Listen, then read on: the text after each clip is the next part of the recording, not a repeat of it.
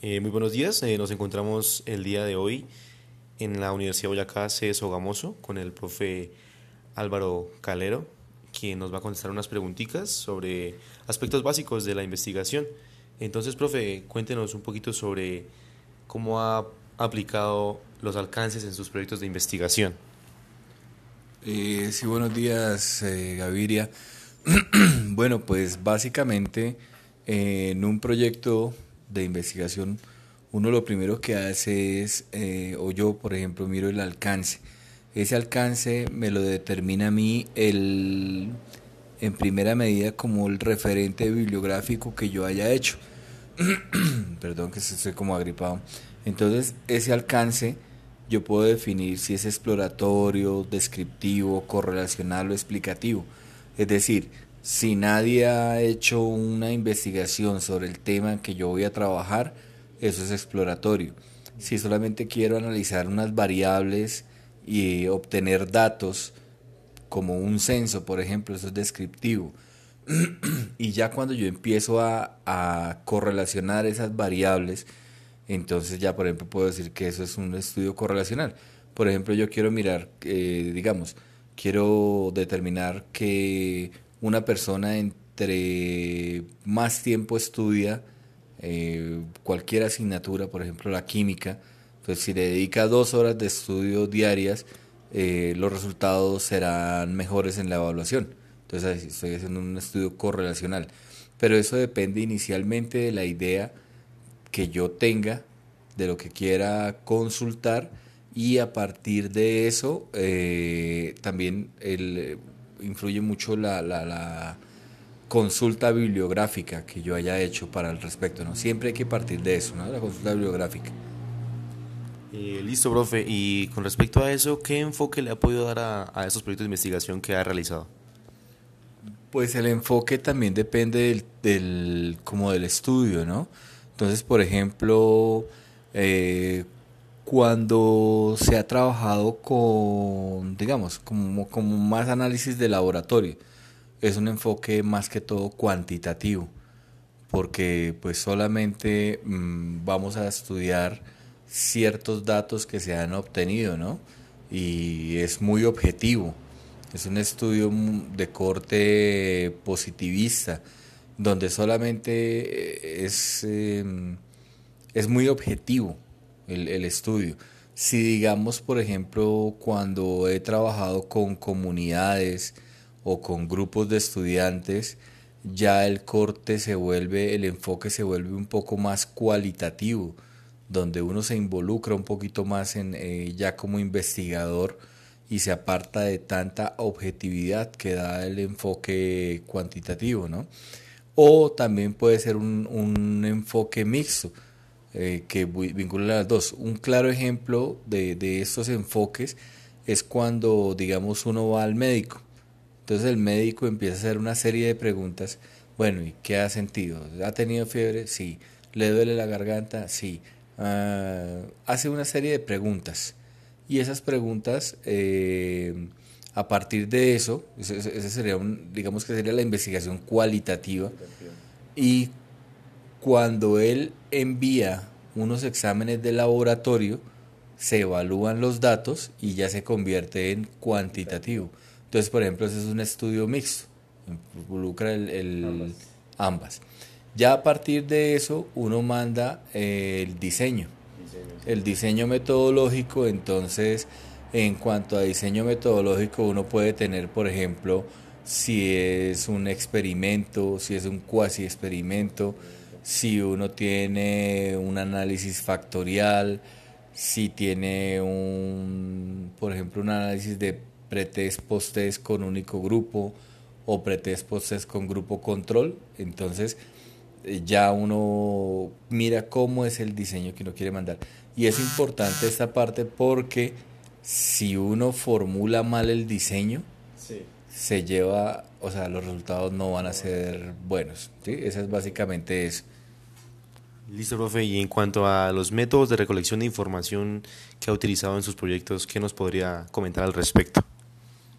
Pues en los métodos de recolección de información dependen mucho del enfoque que uno le dé al, al trabajo. Entonces, por ejemplo, cuando es un estudio cualitativo, digamos, puede ser, mm, ah, bueno, en, los, dos, en los dos enfoques hay que tener en cuenta las fuentes primarias, secundarias de información, ¿no? Eh, pero, por ejemplo, cuando es un estudio cualitativo, es muy importante la interacción con el, con el individuo, con el objeto, la, persona que es objeto de estudio o la comunidad. Entonces, por ejemplo, uno de los primeros que uno utiliza es la entrevista. En la entrevista uno obtiene una información de primera mano de la persona o del grupo de personas con las que trabaja. Eh, puede trabajar, por ejemplo, grupos focales. Los grupos focales son grupos de máximo 12 personas donde uno eh, extrae información de, de, ellas. Por ejemplo, se hizo un estudio con grupos focales en una institución con los papás, los profesores y los estudiantes. Y se hacían las mismas preguntas, se tenía la misma batería de preguntas y se le formulaba a los tres grupos. Entonces, por ejemplo, eh, factores que inciden en el bajo rendimiento escolar. Entonces yo le preguntaba a los profesores, los profesores, no, que es que los pelados no estudian, que no sé qué. Bueno, le preguntaba a los papás, no, que es que les dejan muchas tareas, que es que no hay el internet. Le preguntaba a los estudiantes. Entonces, a partir de eso, por ejemplo, uno puede hacer una triangulación y sacar los puntos que son en común con todos. ¿sí? Eh, puedo hacer también, por ejemplo, una encuesta. En, en, el caso de, de que sea cualitativo.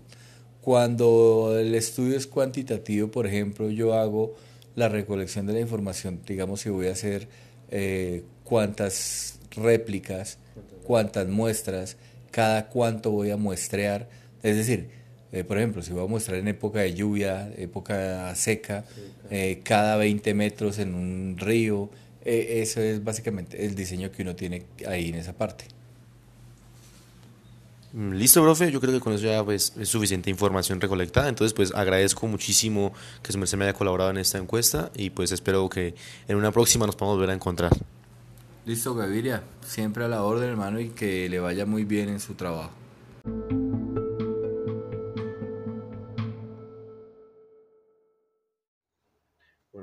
Buenas tardes, profe. En tus trabajos investigativos, eh, ¿qué enfoques les das a tus, en la mayoría de tus trabajos, qué enfoque les das?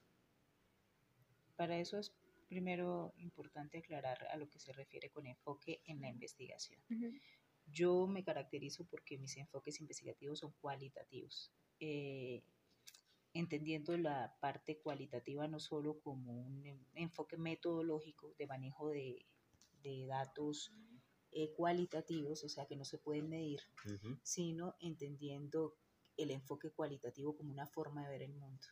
Es decir, em, un mundo donde importa mucho la subjetividad de la gente, donde creemos, los investigadores cualitativos creemos que la realidad se construye colectivamente y, y, no hay una realidad ajena a nosotros que podemos medir y controlar, sino una realidad que nosotros vamos construyendo. Y una Entonces, realidad absoluta en, lo cualitativo no existe la realidad absoluta, en lo cuantitativo, pues eh, dependiendo el paradigma, que ya es otra cosa, van a, van a creer lo que es realidad. Pero entonces mi enfoque personal de lo que yo hago como investigaciones son enfoques cualitativos, desde paradigma, yo me paro en un paradigma sociocrítico. Y en ese, eh, en ese, eh, en ese mm, enfoque cualitativo, ¿tú cómo diseñas esos Sí, ¿cómo diseñas esa investigación? Listo, ya cuando hablamos de diseño de investigación, están hablando como de una hoja de ruta. Es decir, que yo sé que voy a tenerle, voy a darle prioridad a los datos eh, cualitativos. Eso no quiere decir que yo no pueda utilizar técnicas cuantitativas como la encuesta y no pueda hacer estadística y no pueda utilizar números. Lógicamente, la gente confunde que es una investigación mixta porque utilizo datos cuantitativos y datos cualitativos. Eh, yo creo que una cosa es utilizar una técnica con datos numéricos, pero desde un enfoque cualitativo yo utilizo esos datos numéricos, pero para interpretarlos a nivel de, de relatos. ¿Sí? Y, em, pero también se pueden utilizar esas técnicas. Entonces mis diseños, mis diseños investigativos, como, como les estaba contando, que eh, parto de un enfoque sociocrítico, Eh, normalmente desde los paradigmas sociocríticos se maneja un tipo de investigación que se llama investigación, acción, participación y ese tipo de investigación tiene unos diseños ya en la teoría más o menos trazados, pero se abre mucho a, a, lo que uno construye con las personas y las comunidades. Entonces esos diseños eh, en, dentro de la lógica de la IAP, de lo que conocemos como investigación, acción, participación, los diseños no los hace solo el investigador. El diseñador lleva como unas ideas, pero quienes aprueban y construyen ese proceso investigativo son las comunidades. O sea que hay una construcción. Yo puedo proponer, por ejemplo, llego a una comunidad y les propongo que voy a hacer una entrevista, les muestro la entrevista, les pido consentimiento informado y son ellos los que dicen qué le quito, qué le pongo o si, o si no quieren entrevistas, si no quieren hacer otro tipo de actividad para levantamiento de información. Entonces los diseños, sí, hay una, sí se diseña, eh, normalmente las técnicas de diseño son entrevistas abiertas, casi no se utiliza la encuesta, eh, pues, pero ya por lógica, porque nos, nos, interesa más el diálogo, entonces entrevistas abiertas, eh, utilizando instrumentos como también, perdón, técnicas como el diálogo de saberes, técnicas como el grupo de, de discusión, técnicas como talleres participativos y pues en eso yo planteo instrumentos y diseño mis instrumentos, una guía de diálogo, una guía del grupo de discusión y, y, eso, y todo eso conjunto hace que yo tenga un diseño investigativo. Ese es más o menos el diseño que yo utilizo.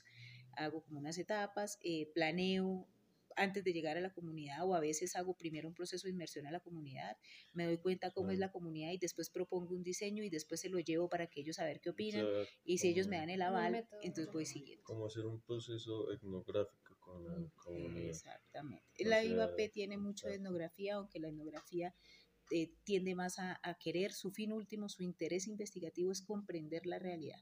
Y en la IAP su interés último es transformar la realidad. Así no la comprendamos, pero queremos cambiarla. Mm, bueno, bueno. Eh... Y bueno, profe, entonces en esos enfoques eh, que tú le das, ¿qué alcance eh, principalmente se le pueden dar a, esos, a esas investigaciones? El alcance de la IAP es muy local. Es poco probable que una IAP pueda ser replicable y eso es lo que a veces a algunos científicos no les gusta de la IAP. Los científicos que están muy, hacen investigación muy rigurosa, muy positivista, muy, que le gusta tener métodos científicos muy paramétricos, eh, a veces no consideran que una investigación, acción, participación pueda ser una ciencia, que pueda catalogarse como un método científico pero pues eso está en discusión. Todavía estamos los teóricos que creemos que, que eh, se puede construir conocimiento con las, con las comunidades y si transforma la realidad hace parte de lo que puede llamarse ciencia, como comprensión de una realidad y del mundo. Sí. Y ya como la parte del método, digamos, ¿lo harías por observación, e interrogatorio o simulación? ¿O las tres? Mm, para mí el método no es eh, nada no. de eso pero no sé si de pronto, ustedes saben que en investigación hay muchos autores. Entonces, por ejemplo, si tú coges un libro como el de Sampieri, encuentras que, los, que en el diseño tiene lo de cualitativo y cuantitativo. Entonces, es un tipo de autor. Si tú te paras en ese autor porque tú compartes la lógica de ese autor de cómo él concibe la investigación, pues tú dices, mi investigación es mixta porque eso, según Sampieri pero pues mis investigadores, mis teóricos, los que construyen mi investigación, comprenden la metodología como estrategias estrategias que yo voy tomando para encontrar lo que quiero encontrar, porque la investigación es una búsqueda. Entonces es como, como yo, la, la, metodología es decir, qué estrategia voy a hacer para lograr lo que yo quiero lograr, qué quiero lograr, en mi caso la transformación social y que haya un mundo más sostenible, porque trabajo con las comunidades en eso, o que cuidemos el agua, yo quiero lograr que la comunidad cuide el agua. Entonces, ¿qué estrategia puedo hacer para eso? Y esa estrategia por eso casi no hablamos del método, porque eso nos parece muy positivista, hablamos de estrategias, porque pueden haber muchos, porque si hablamos de un solo método estamos siendo, eh, pues para nosotros los que trabajamos en la IAP, hablar de un solo método es, es como imponer que así se hace y que así toca hacer para que sea ciencia, y eso no nos parece, no estamos de acuerdo con que haya un solo camino para llegar a la verdad. Bueno, no queremos llegar a la verdad, para llegar a la transformación. Eh, entonces, eh, hablamos mucho de estrategias, estrategias metodológicas.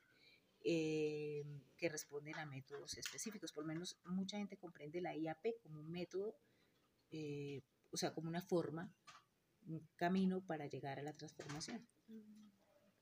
¿Y qué tipos de estudios manejas? Estudios, bueno, yo creo que se refiere de pronto a estudios, lo que él acaba de decir, de pronto existen estudios etnográficos, estudios eh, fenomenológicos en la investigación, de pronto, porque hay también muchos autores que me dividen, estudios se refieren a una cosa u otra, pero si está en el campo de a qué estudio, eh, yo trabajo en muchos estudios de caso, porque la IAP es muy localizada, desmaneja es un estudio de caso, en donde uno mira una realidad en contexto situada, con actores situados, y es desde allí desde que se parte. Entonces, ah, es un tipo de estudio. Muchas gracias, profe. Muchas gracias. Muchas gracias, profe. Gracias.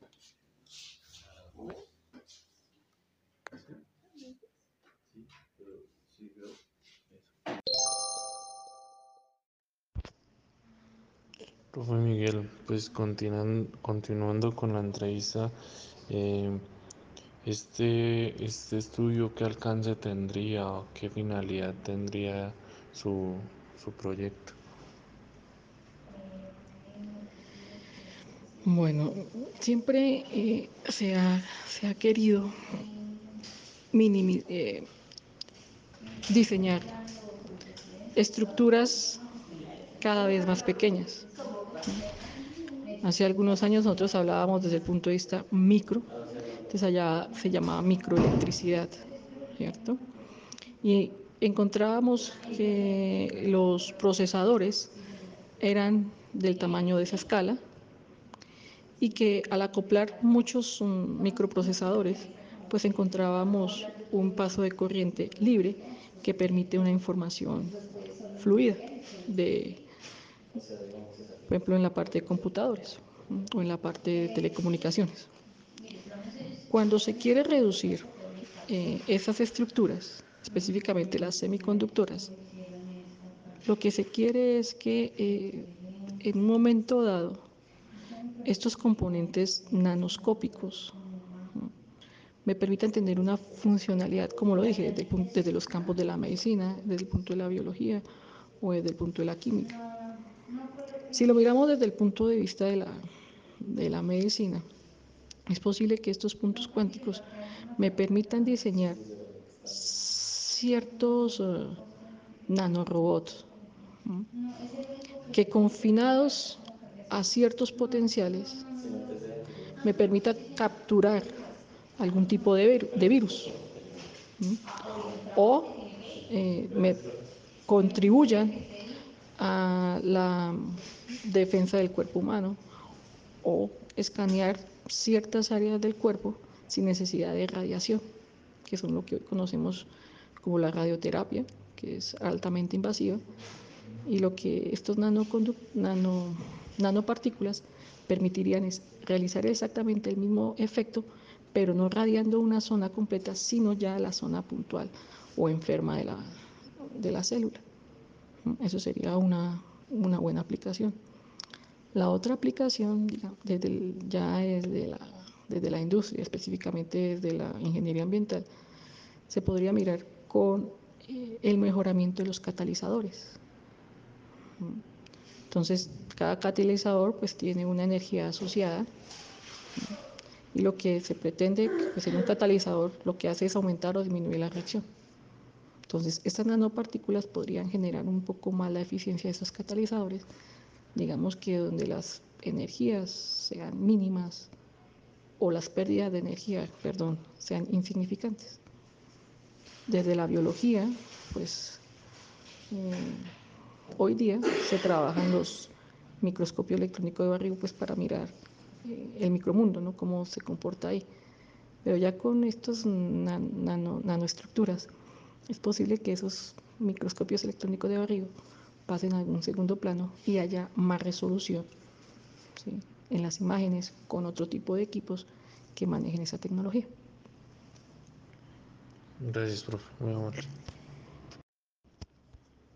Bueno, profe, y en cuanto al diseño, su merced lo tiene un diseño estadístico o un diseño basado en antecedentes, bibliografías, eh, ¿Cómo tiene planteado ese, ese documento de diseño, profe, en cuanto a diseño?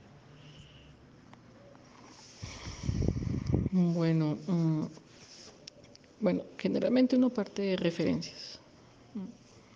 Estas referencias son enfocadas a la parte de semiconductores.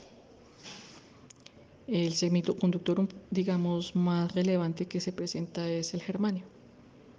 Y lo que se pretende mirar es cómo es eh, el paso de partículas o de elementos cargados de una línea de conducción a otra.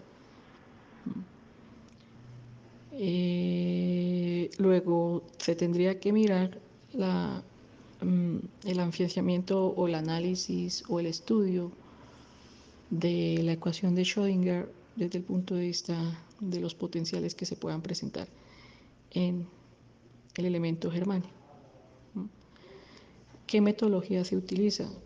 Por lo general se utiliza una metodología de comparación. ¿Comparación con respecto a qué? Con respecto a datos experimentales que se han ejecutado bajo ciertas condiciones, de los cuales uno lo que hace es el modelamiento de la ecuación de Schrödinger, de manera que uno varía la función de onda hasta los niveles mínimos de energía, que es cuando cesan, digamos, de alguna manera los movimientos de los portadores de carga. Entonces, variando la función de onda bajo las condiciones que se hicieron experimentalmente, pues uno tiene un modelamiento del comportamiento de las bandas de conducción y de las bandas de valencia del elemento y poder destinar ese estudio a, mm, eh, no sé, avances tecnológicos con respecto a la parte industrial, ya sea desde la medicina, ya sea desde la química o ya sea desde la biología.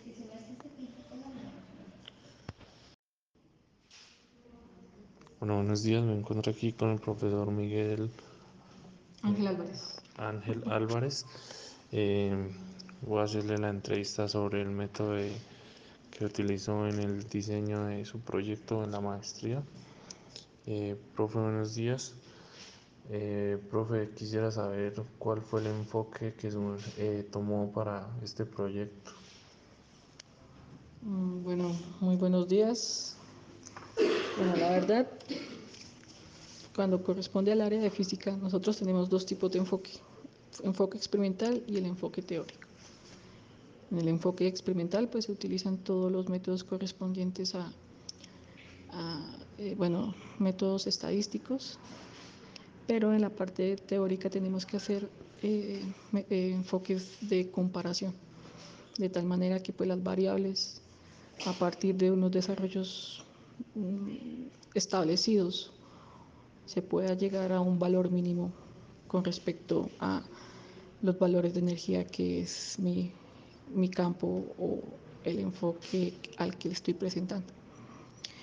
Em, básicamente mi trabajo consiste en realizar la estructura mm, energética de las bandas de conducción y valencia de puntos cuánticos que están relacionados a la parte de semiconductores semiconductores eh, dimensionales ¿Qué significa dimensionales Que el nivel de confinamiento en el cual se encuentran los átomos o los portadores de carga eh, no se desplazan ni en las direcciones X, Y, Z, sino que se encuentran en un espacio muy, muy pequeño, de tal forma que las propiedades eléctricas y magnéticas de los materiales se modifican considerablemente.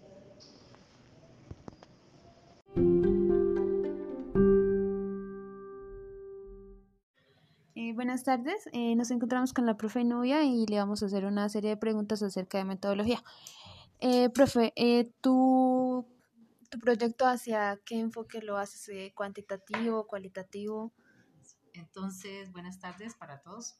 Eh, pues a ver, el tipo de metodología que yo estoy utilizando en este momento en mi proyecto es de tipo cuantitativo y de tipo cualitativo, es decir, mixto.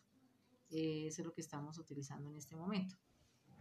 Eh, y ya a la hora de diseño, lo estás enfocando hacia la parte experimental, no experimental, o qué estrategia le das a tu proyecto?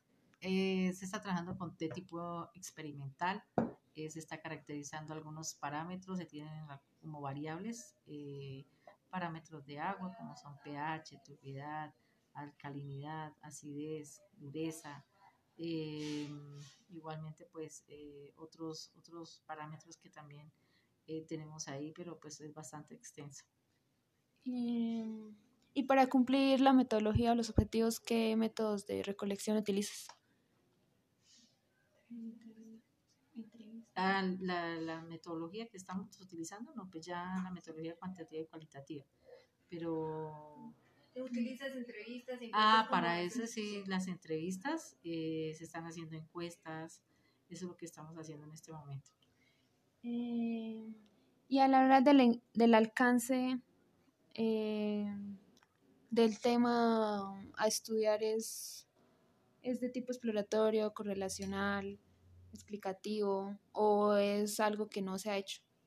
Eh, no, sí, ya es algo exploratorio, pero pues igual ya se ha hecho y se están haciendo la recolección de toda la información para mirar cómo está incidiendo la variabilidad climática en el, en el acueducto, en un acueducto que se está trabajando de Paipa. ¿Y el método que se utilizó es de tipo observatorio, interrogatorio? Eh, inicialmente de, observación. Se inició de tipo de observación y ya estamos es, aplicando, ya haciendo las, la parte experimental. Muchas gracias, profesor.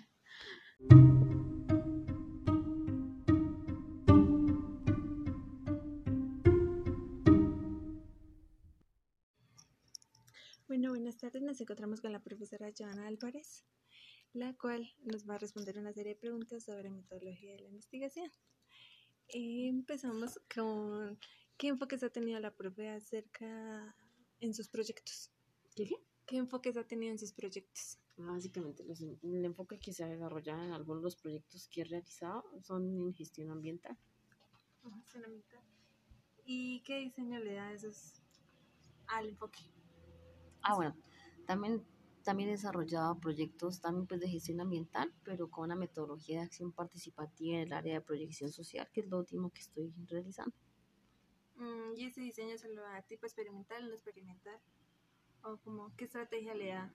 Más es una metodología de acción participativa, en el cual la comunidad interviene en el, tanto en el diagnóstico como en la elaboración de las estrategias y en la aplicación también. Mm. ¿O cuantitativo o mixto? Bueno, dejémoslo como cualitativo. aunque no me enfocaría casi.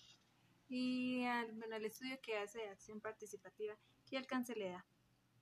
¿Qué alcance tiene? ¿Tipo exploratorio, explicativo, descriptivo o correlacional? Descriptivo. Descriptivo. ¿Y qué método utiliza para hacer este tipo de investigación? La metodología de acción participativa.